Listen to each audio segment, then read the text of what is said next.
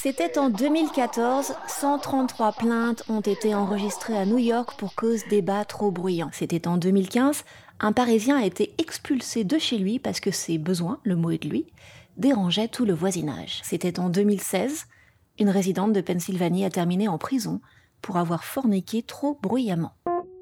Sex and Sounds. Sex and Sounds. Dans quelle mesure le sexe à fond la caisse relève-t-il de l'exhibitionnisme? Eh bah, dans toutes les mesures imaginables en fait. Et ouais, il n'existe aucune raison physiologique pour laquelle on fait du bruit pendant l'amour, et si ce n'est pas incontrôlable, c'est donc que c'est contrôlé. Je vous entends pas, Saint-Étienne Bon, on est d'accord que dans l'immense majorité des cas, le dérangement reste minimal. La plupart d'entre nous trouvent ces événements rigolos, ils attendent que ça passe et ils se rendorment.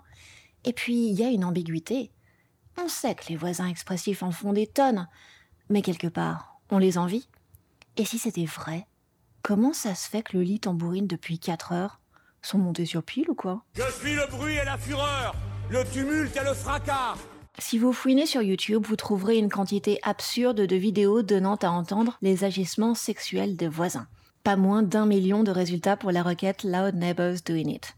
Ces enregistrements sont réalisés à l'insu des protagonistes, ce qui est moralement contestable, mais bon, en même temps, on ne les voit pas. Okay, here it is, 10 minutes later.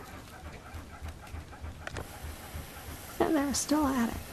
Et comme je le disais il y a trois secondes, si personne n'est obligé de pousser des cris de bête, c'est bien que ceux qui s'y adonnent veulent être entendus. Comme s'il y avait une tension permanente entre un rapport sexuel censé rester privé, discret, furtif, Les chats ninjas surgissent de l'ombre. et une volonté finalement assez mignonne de transgresser cet interdit. Enfin, transgression mignonne, faut le dire vite. Ce surplus de motivation peut parfois se transformer en compétition implicite à la fois hors du couple et dans le couple. C'est d'ailleurs le sens qu'il faut donner aux applications de Quantified Sex qui proposent de mesurer les décibels pour savoir si le rapport a été satisfaisant, ce qui est à peu près aussi débile que les compteurs de va-et-vient.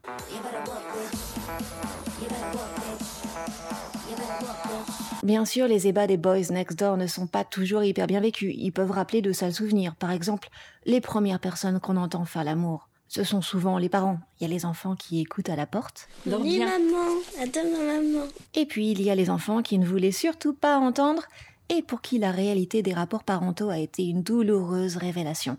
Certains ont été traumatisés, ils ont cru que leur mère avait mal, qu'elle se faisait maltraiter, et parfois ça peut laisser des traces. On dort pas ensemble à la maison. J'ai ma chambre, elle a sa chambre avec, avec mon père et tout ça. Après, quand on est à l'hôtel, bien sûr qu'on dort ensemble.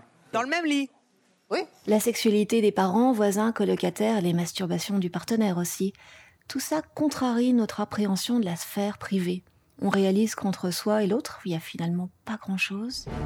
L'appartement, la chambre, supposément intime, n'empêche pas l'intimité des autres de nous tomber dessus, et ça paraît toujours un peu menaçant.